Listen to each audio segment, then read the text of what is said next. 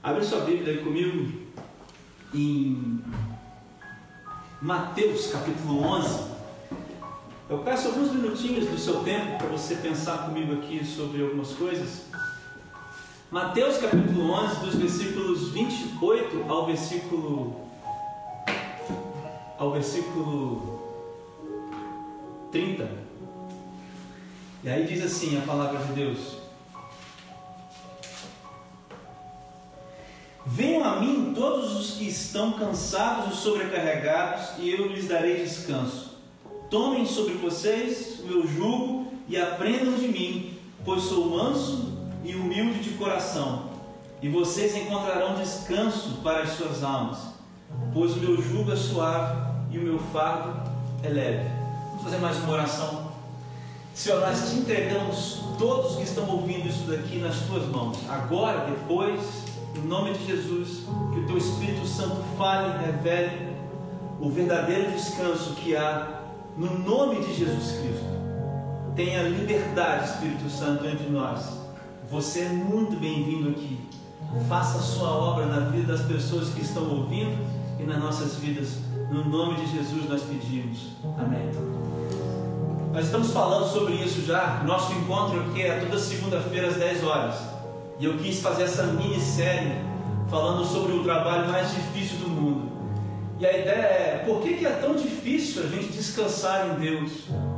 Porque esse é o nosso trabalho, né? Descansar em Deus. Mas por que, que é tão difícil? E aí nós falamos sobre isso no último, no último encontro, na semana passada. Eu tentei responder para você essa pergunta: por que, que é tão difícil? E fiquei assim no versículo 28. E hoje eu queria focar com você mais o versículo 29 e o versículo 30. E aí o versículo 29, eu vou ler de novo, diz assim para você, para mim: Tomem sobre vocês o meu jugo e aprendam de mim, pois sou manso, manso e humilde de coração. E vocês encontrarão descanso para as suas almas, pois o meu jugo é suave e o meu fardo é leve. Deixa eu te contar uma história da nossa literatura. Não sei se você conhece. Cara, nós tivemos e temos né, um dos maiores escritores, um dos maiores poetas que o mundo já viu, chamado Carlos Drummond de Andrade. E aí ele escreveu um poema que chama-se A Máquina do Mundo. E é tido como um dos poemas mais famosos, assim, ou talvez o poema mais importante é, da nossa literatura, da literatura brasileira. E é interessante que na construção que o Drummond faz, num dos tempos dos momentos, de umas sessões assim do poema, ele, ele descreve uma pessoa que olha para o mundo e fica espantada com a grandeza do mundo. E fica não só espantada, mas também, de uma certa forma, refém do que essa máquina faz. Eu queria que você pensasse nisso, tivesse essa imagem. O mundo, a máquina do mundo girando e você nesse mundo. E por que, que a gente se sente tão cansado? E aí eu queria que você imaginasse essa cena, essa máquina do mundo rolando, rolando, rolando, e você lá, cansado de correr, ou cansado de esperar, ou cansado de trabalhar, enfim. Essa é uma boa imagem para a gente começar a nossa reflexão de hoje. E aí, é, eu acho que uma maneira assim de traduzir o texto que nós lemos aqui agora em uma frase em uma frase, se eu pudesse descrever ou parafrasear esse texto que a gente leu, em uma frase, a frase seria o seguinte: Eu acho que Jesus, isso aqui é são as palavras de Jesus, certo? Eu acho que ele estava dizendo algo parecido com isso aqui, olha. Tenham um certo tipo de atitude e vocês não se cansarão, apesar das situações. Eu acho que é, que é isso que Jesus está querendo dizer aqui. Vou repetir para você. Eu acho que Jesus está querendo dizer o seguinte: olha, tenham um certo tipo de atitude e vocês não se cansarão apesar das situações. Cara, lá em Isaías, no capítulo 40, os versículos 29 ao 31, está escrito assim: olha. Ele fortalece ao cansado e dá grande vigor ao que está sem forças. Até os jovens se cansam e ficam exaustos e os moços tropeçam e caem. Olha só, olha, mas aqueles que esperam no Senhor renovam as suas forças, voam bem alto como águias, correm e não ficam exaustos, andam e não se cansam. E aí talvez agora ouvir esse texto de Isaías faça mais sentido para você essa frase que eu acabei de falar. Tenham um certo tipo de atitude e vocês não se cansarão apesar das situações. Acho que tem tudo a ver com esse texto de Isaías que a gente acabou de ler. Pessoas que correm e não ficam exaustos, andam e não se cansam. Eu quero falar com você sobre três pontos que eu vejo nesse texto e que estão refletidos nessa frase: um certo tipo de atitude, não se cansar, apesar das situações. Cara, se você ler bem o versículo 28, Jesus dá duas ações. Ele diz uma coisa assim: olha, venham, desculpa, perdão, ele diz: tomem sobre vocês o meu jugo, e depois ele diz: aprendam de mim. Tomem e aprendam. O que significam essas duas, essas duas ações que Jesus está pedindo? aqui ou está comandando essas pessoas? Primeiro, você precisa saber o que é um jugo. O jugo que Jesus está usando aqui é exatamente aquela ferramenta que se coloca no boi para que ele ande no mesmo passo que os outros e para que não se desvie do caminho. A ideia do jugo é a ideia de que pessoas andem juntas na mesma direção, no mesmo sentido, no mesmo ritmo. Essa é a ideia do jugo. Então, o que Jesus está falando é assim: olha, tomem sobre vocês o meu jugo. Aí agora pode parecer um pouco estranho, porque se eu estou falando de descanso, por que, que Jesus está falando sobre jugo? Cara, faria muito mais sentido, no primeiro momento, pensar assim: é, se Jesus quer que as pessoas sejam ou andem descansadas ou não cansadas, talvez você, você pense assim: Jesus tinha que ter falado: Olha, eu vou tirar de vocês todo o jugo, tirem o jugo e andem sem jugo nenhum. Mas Jesus não fala isso, ele fala: Tomem sobre vocês e, e tomem o meu jugo sobre vocês. Existe uma ação aqui, existe um lugar para fazer isso e existe uma maneira de fazer isso. Jesus quer que nós coloquemos sobre os nossos, sobre o pescoço, o jugo que é dele. E o que significa isso? Eu acho que Jesus está querendo dizer para mim e para você, a primeira coisa sobre esse trabalho mais difícil do mundo é a seguinte, cara, sejam dominados por mim. Eu acho que Jesus quer dizer é isso, sejam dominados por mim. Veja, Jesus não está dizendo para mim, para você, olha, ande sem ninguém te dominando, porque isso não é o descanso. A próxima frase que Jesus faz é: tomem, aprendam, e aí vocês serão, vocês encontrarão descanso.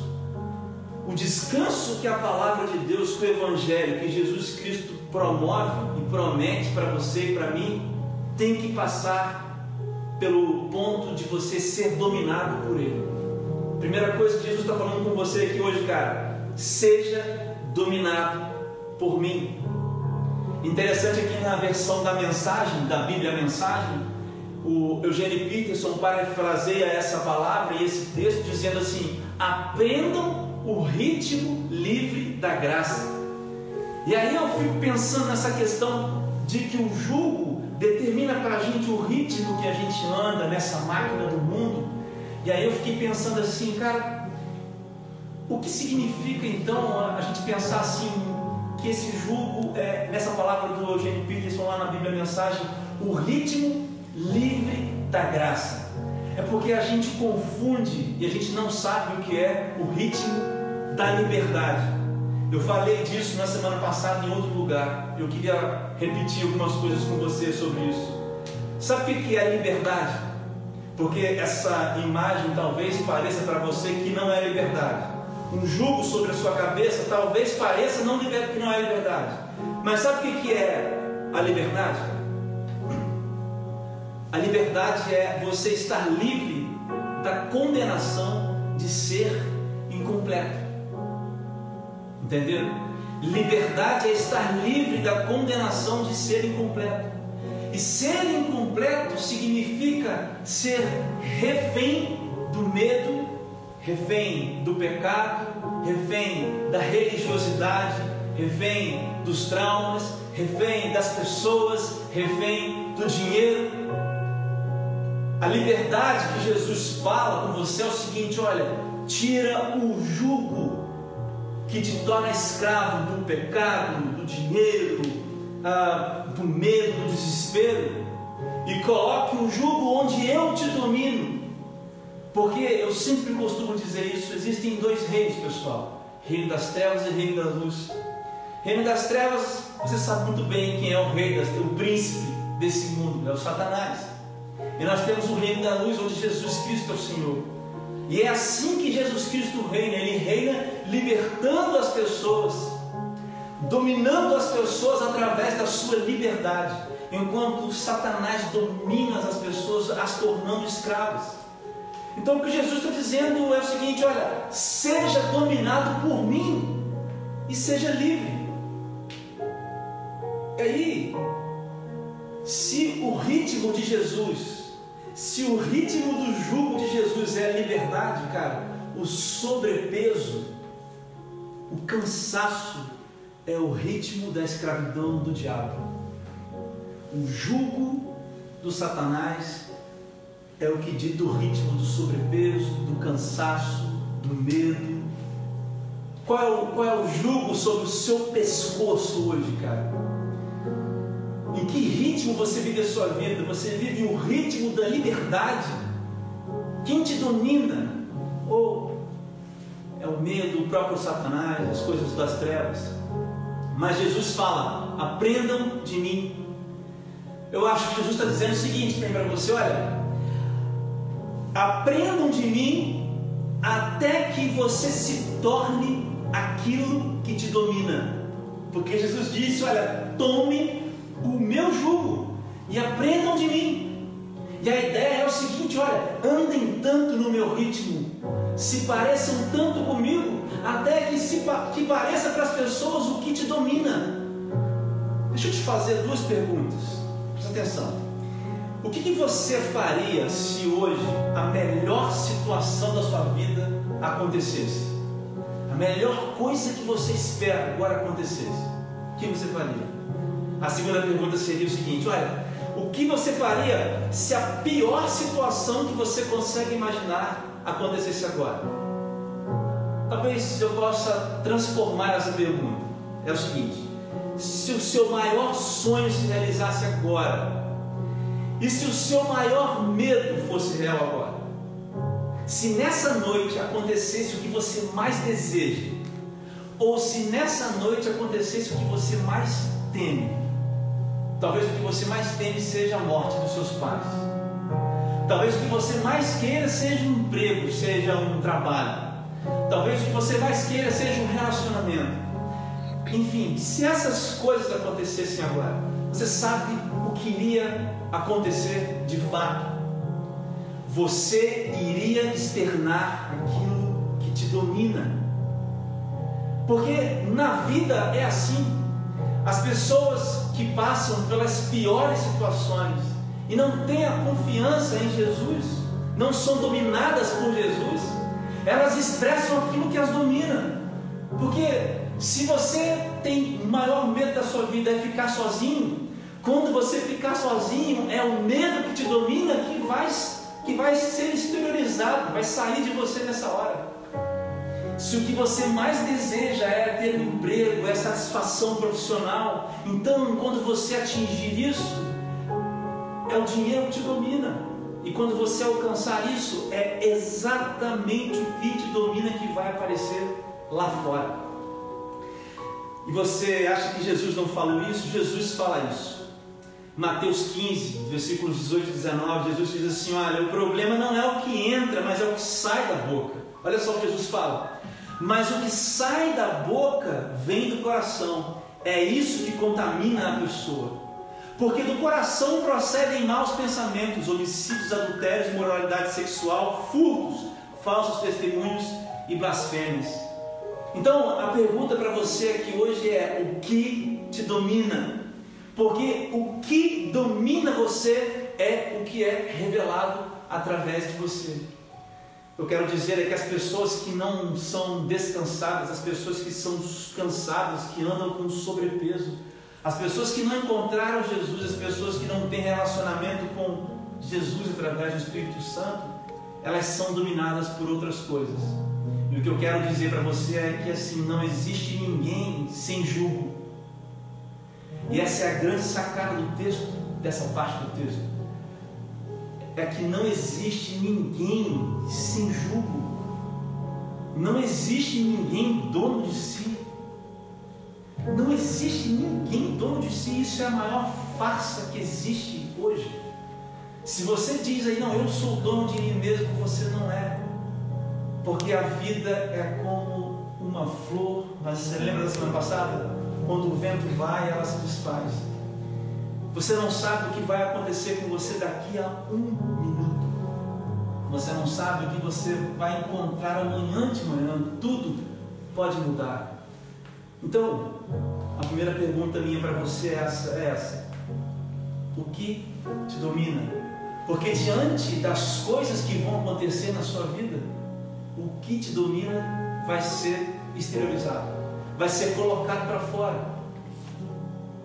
E a grande questão é: quando Jesus Cristo te domina, seja no seu maior medo, seja no seu maior sonho, é Ele quem você reflete. E cara, isso aí é o descanso, cara. Mas eu quero continuar com você. Agora, o contrário disso, o contrário de tomar e aprender. O contrário de ser dominado e parecer com Jesus é quando você faz Deus de réu, entendeu?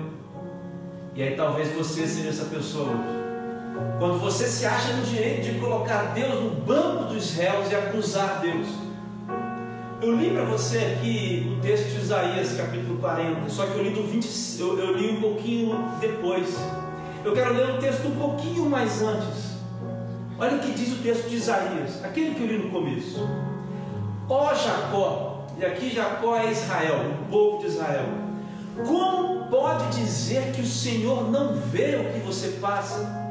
Ó Israel, como pode dizer que Deus não se importa com, seu, importa com os seus direitos? Você não ouviu? Não entendeu?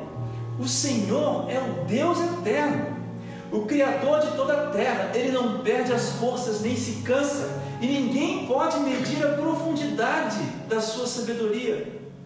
Aí começa, ele dá força aos cansados e vigor aos fracos. Até os jovens perdem as forças e se cansam, e os rapazes tropeçam e, e, e de tão exaustos. Mas os que confiam no Senhor renovam as suas forças, voam alto como águias, correm e não se cansam, caminham e não se desfalecem. O que eu quero, o que eu quero dizer para você é que quando você é dominado pelo medo, você se torna exatamente aquilo que é dominado. E aí, cara, todo cansado, todo sobrecarregado, todo dominado por outra coisa que não seja Jesus, tende a procurar um culpado. Você entendeu o que eu disse? Todo aquele cansado, sobrecarregado, exausto e que é dominado por aquilo ou por outra coisa que não o Evangelho, que não Jesus Cristo, ele sempre procura um culpado. E sabe qual é a questão?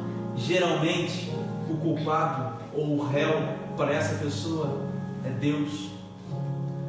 Quantas vezes eu e você não fazemos essa afirmação? esse julgamento. Quantas vezes eu e você não somos os promotores e os juízes ao mesmo tempo, onde Deus está sentado no banco de réu? Mas a verdade é que você é dominado pelo medo. A verdade é que você é dominado pelas coisas que você acha que é verdade. Você pode ser dominado pelo pecado. No fundo, no fundo, talvez você seja dominado pelo próprio Satanás. E não precisa ficar nervoso por causa disso. Porque o Satanás, ele trabalha mudando colocando mentiras na sua cabeça e fazendo elas verdades. Como, por exemplo, o fato de que você é digno de colocar Deus como réu de alguma coisa. Então, pelo poder da palavra de Deus e pelo poder do, do sangue de Jesus, da autoridade do nome dele, eu vou ler mais uma vez para você. Para você que acha que Deus é o culpado da situação que você vive. Será que você não vê que o Senhor sabe tudo o que se passa com você? Será que você não vê que Deus se importa com os seus direitos? Você não ouviu? Você não entendeu? O Senhor é o Deus eterno, o Criador de toda a terra, de toda a terra. Ele nunca perde as forças e nem se cansa, e ninguém pode medir, medir a profundidade da sua sabedoria, nem mesmo você. Meu irmão, se você é uma dessas pessoas, você precisa, você precisa voltar imediatamente para Jesus. Porque esse é, pior, esse é o pior lugar que você pode estar. Essa é a pior mentira que você pode acreditar. Que você tem o direito de colocar Deus no banco dos réus. Isso só simboliza que você é dominado por exatamente isso que você mais teme, ou por aquilo que você mais sonha. Que você não tem nada ou você não é dominado por Jesus. E para finalizar, eu quero te dizer uma coisa. Eu queria que você prestasse atenção comigo, em mim aqui agora. Eu queria dizer para você o seguinte: olha, o descanso, cara, não elimina os riscos, mas os riscos não eliminam o descanso. Eu vou repetir para você. O descanso não elimina os riscos, mas os riscos também não eliminam o descanso. Versículo 30, Jesus Cristo diz assim: Pois o meu jugo é suave e o meu fardo é leve. O meu jugo é suave e o meu fardo é leve. Para mim, o que está embutido aqui é o final daquela síntese quando eu comecei a falar com vocês. E vocês não se cansarão, apesar das situações. É, existe uma, uma expressão na teologia é, que se chama o grande oito. O grande oito. Se refere ao texto de Romanos, no capítulo 8. E se você nunca leu um texto da Bíblia, eu desafio você essa noite a ler o capítulo 8 do livro de Romanos. Mas lá está contido uma das coisas mais poderosas que a Bíblia nos revela. E eu queria ler para você apenas três versículos desse capítulo 8. Diz assim: Olha, quem nos separará do amor de Cristo? Será tribulação, ou angústia, ou perseguição, ou fome, ou nudez, ou perigo, ou espada? Como está escrito: Por amor de ti enfrentamos a morte todos todos os dias. Somos considerados como ovelhas destinadas ao matadouro. E aí vem essa frase que você conhece. Mas em todas essas coisas somos mais do que vencedores por meio daquele que nos amou. Você já está assim cansado de ouvir esse texto. E se você ouviu pela primeira vez, isso causou algum impacto em você. Sabe, a gente olha para esse texto pensando aqui quem nos separará do amor de Cristo? Será angústia? Será perseguição, tribulação? A gente olha para a afirmação principal desse texto e é ótimo, ok? Mas a gente esquece de olhar para a condição da afirmação principal desse texto. E ela está numa palavrinha de duas letras, de duas letras, que é o versículo 37. Mas em todas essas coisas. A palavra de Deus diz, mas em todas essas coisas. A palavra de Deus não diz, mas vocês estarão fora dessas coisas. Mas eu tirarei vocês dessas coisas. Vocês serão vencedores porque vocês não viverão essas coisas. A palavra de Deus não fala isso, cara. A palavra fala, mas nessas coisas no meio dessas coisas, dentro dessas coisas, vivendo essas coisas, é que vocês são mais do que vencedores. Em, dentro dessas coisas, que coisas? Cara, nas tribulações. O que é a tribulação? São os problemas da vida, os problemas naturais da vida, seja na angústia, nas aflições da alma, nas doenças da alma, nas aflições da alma, perseguição, fome ou nudez, todo tipo de dificuldade que eu e você vamos ter que viver por causa do Evangelho, para defender as coisas que a gente acredita, perigo ou espada, situações de risco de vida naturais que você vai viver, ou situações de risco de vida por causa do Evangelho. O apóstolo Paulo está dizendo assim: olha, é nessas coisas que vocês são mais do que vencedores. E cara, essa é a chave do descanso, cara. É você entender que o descanso não elimina os riscos. E é por isso que Jesus Cristo fala: coloque o jugo sobre a sua vida. E é por isso que Jesus não disse: Olha, vocês serão tão livres, vou arrancar todos o jugo e vou deixar vocês andarem livres. Jesus fala: tomem o meu jugo, porque a vida é feita de tribulações, de angústias, de perseguições, de perigos. E a única forma de passar nessa vida descansando é tomando o fardo suave de Jesus Cristo, sendo dominado por Ele. Porque de outra forma você não será vencedor, você será vencido por essas coisas. E essa é a grande, é a grande lição desse texto de Mateus. E é a grande lição dessa porção aqui do texto de Romanos. Você está hoje enfrentando um problema da vida, um problema da vida, cara. Um problema da vida qualquer. E será que você está passando por alguma aflição de alma? Problemas nos relacionamentos, problemas no casamento, problemas com você mesmo, depressão, pânico. Será que você está precisando, cara, dizer não para alguém, para alguma coisa, mudar alguma coisa em você por causa do Evangelho, cara? Isso produz perseguição em, em você e até externamente. Será que você está enfrentando uma situação de risco de vida natural? Talvez uma cirurgia que você precise fazer hoje, amanhã, depois. Talvez uma situação onde você precise colocar a sua vida em perigo tipo os missionários por causa do Evangelho. Cara, se você está vivendo essas coisas, é nessas coisas que você será mais do que vencedor.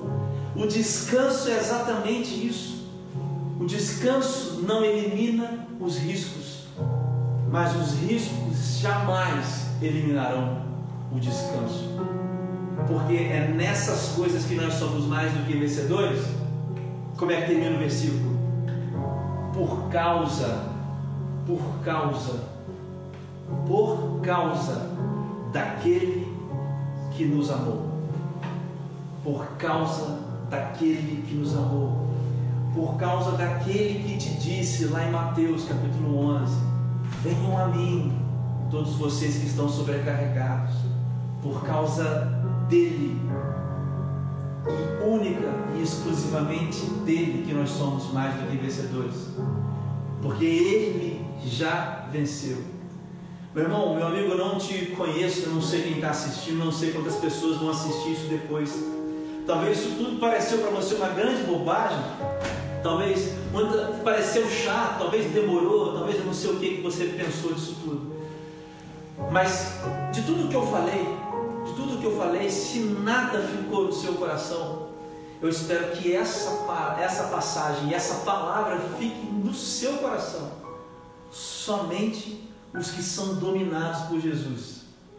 É que durante as coisas da vida, dentro das coisas da vida, vão expressar a vitória, o descanso, eu não sei como é que você está aqui hoje, se você é uma pessoa sobrecarregada, se você é uma pessoa cansada, se você é uma pessoa aflita, se você é uma pessoa desesperada, eu não sei. Mas o que eu sei é que tem descanso para você aqui hoje.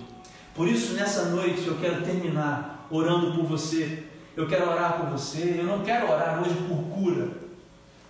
Não quero orar para que Deus cure. Não quero orar para que Deus elimine os problemas mas eu quero orar para que Deus Coloque no seu coração um descanso que só Ele pode colocar. Hoje eu quero orar por descanso na sua vida. Hoje eu quero orar para que o Senhor venha dominar a sua vida. Para que você deixe que o jugo de Jesus domine você, cara. Que você caminhe no ritmo da liberdade. E é simples, eu quero orar por você hoje. E se você tomar essa decisão hoje, não sei se você já é cristão, se você não é, eu quero que você mande uma mensagem depois do nosso Instagram. Se você não quiser se revelar aí no, no Instagram, manda para o meu andré.codeco. André.codeco é o meu Instagram pessoal. Sabe o que eu quero fazer com você? Eu quero indicar para você uma igreja, um lugar onde você possa caminhar com pessoas. Eu quero que você caminhe com os outros. Porque nessa questão do jugo, estão, também está embutida essa ideia de que você caminha com outros que estão com o mesmo jugo suave de Jesus Cristo sobre os seus pescoços. Se você está tomando essa decisão hoje, cara, deixa o seu nome aí, que eu quero orar por você, eu quero entrar em contato com você. Outros pastores vão entrar em contato com você. Tem muita gente que pode te ajudar. Em vários bairros dessa cidade tem igreja, gente que pode andar com você. Eu quero fazer essa oração, quero que você feche os seus olhos. Quero que você abaixe sua cabeça agora. Eu quero que você apenas ore comigo. Você pode falar essas palavras no seu coração, aí na sua mente. Fale assim comigo. Senhor meu Deus, nessa noite, Pai, eu quero fazer uma troca baseado naquilo que Jesus Cristo, o teu filho, disse. Eu quero deixar aqui o fardo, o jugo do mundo sobre a minha vida e quero tomar o jugo de Jesus. Eu quero ser dominado por outra coisa. Eu quero ser dominado por Jesus. Eu estou cansado de ser dominado por essas pessoas. Eu estou cansado de ser dominado por esses sentimentos. Eu estou cansado. Eu quero ser dominado. Eu quero ser dominado por Jesus e aprender dele. Nessa noite, Senhor, eu aprendi que o descanso não vai eliminar os riscos mas que jamais os riscos também eliminarão o descanso. Eu quero esse descanso. Nesse momento, entra no meu coração, muda a minha estrutura, muda a minha vida, muda o meu entendimento. Eu entrego o meu coração nas tuas mãos, Jesus. Eu abro mão de toda e qualquer outra coisa que me domine e arrependido, reconhecendo que você, Jesus, é o Filho de Deus, o único que é capaz de fazer isso por mim. Eu te entrego meu coração nessa noite, no nome de Jesus, amém. Eu quero fazer mais uma oração. Feche seus olhos e abaixe sua cabeça. Senhor, Pai, no nome de Jesus, todos esses que fazem essa oração agora, que nesse momento as correntes sejam quebradas que as muralhas que Satanás construiu sejam destruídas, que as mentiras que Satanás construiu sejam desfeitas. Meu Deus, que o cansaço fique para trás agora, que o novo jugo, Pai, leve e suave de Jesus Cristo esteja sobre essas pessoas no nome de Jesus. E Pai, por fim, nos ajuda a enfrentar as perseguições as tribulações, as dificuldades da vida, os riscos da vida. Nos dá coragem para enfrentar em fé os riscos da vida, Pai. Que todos nós saiamos daqui nessa noite, Senhor Deus, confiantes, Pai, de que nós somos mais do que vencedores, apesar de qualquer risco, porque nada disso venceu Jesus quando ele esteve aqui, e é nele que nós temos a vitória nome de Jesus. Essa é a minha oração. No nome de Jesus. Amém.